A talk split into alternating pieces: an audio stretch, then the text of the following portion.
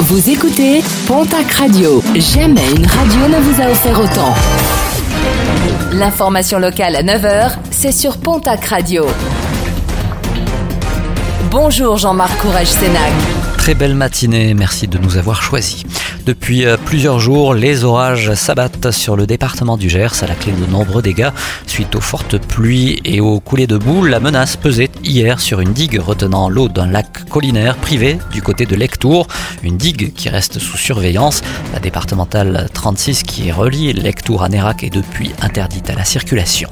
9. Le chiffre du jour, c'est en millions d'euros l'enveloppe de l'Europe en faveur de la réouverture de la ligne ferroviaire entre Pau et Canfranc. La moitié du montant nécessaire pour obtenir la déclaration d'utilité publique et ainsi finaliser les études du tunnel ferroviaire du Somport, un nouveau programme d'études dont la région Nouvelle-Aquitaine assurera la coordination.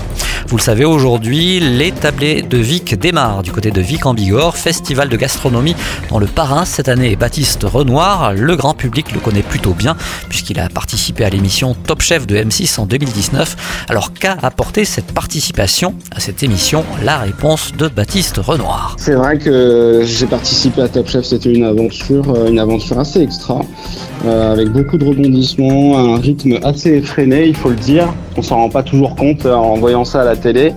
mais ce que ça m'a apporté, c'est encore une fois bah, le goût du le goût du challenge. Moi, j'ai toujours aimé ça, le challenge, la compétition, etc. mais là, on nous impose des thèmes d'épreuve, et ça, c'est ce que j'ai trouvé le le plus sympa et le plus cool à faire, c'est que bah, quand on est en cuisine dans son restaurant, qu'on fait des créas, bah, en fait, on, a tellement de produits, on a tellement de choses qu'on peut faire que des fois, c'est dur de savoir par où commencer. Et voilà, c'est totalement dans le sens inverse. On donne, on nous oblige à faire quelque chose, et là, on doit créer autour. Donc, ça amène aussi à une réflexion un peu différente sur des thèmes qu'on n'imaginerait pas faire euh, dans son propre restaurant, et qui, du coup, bah, permettent euh, de faire quelques petites choses euh, sympas. Et pour retrouver tous les interviews concernant cette huitième édition des tablés de Vic, je vous invite à retrouver notre site internet.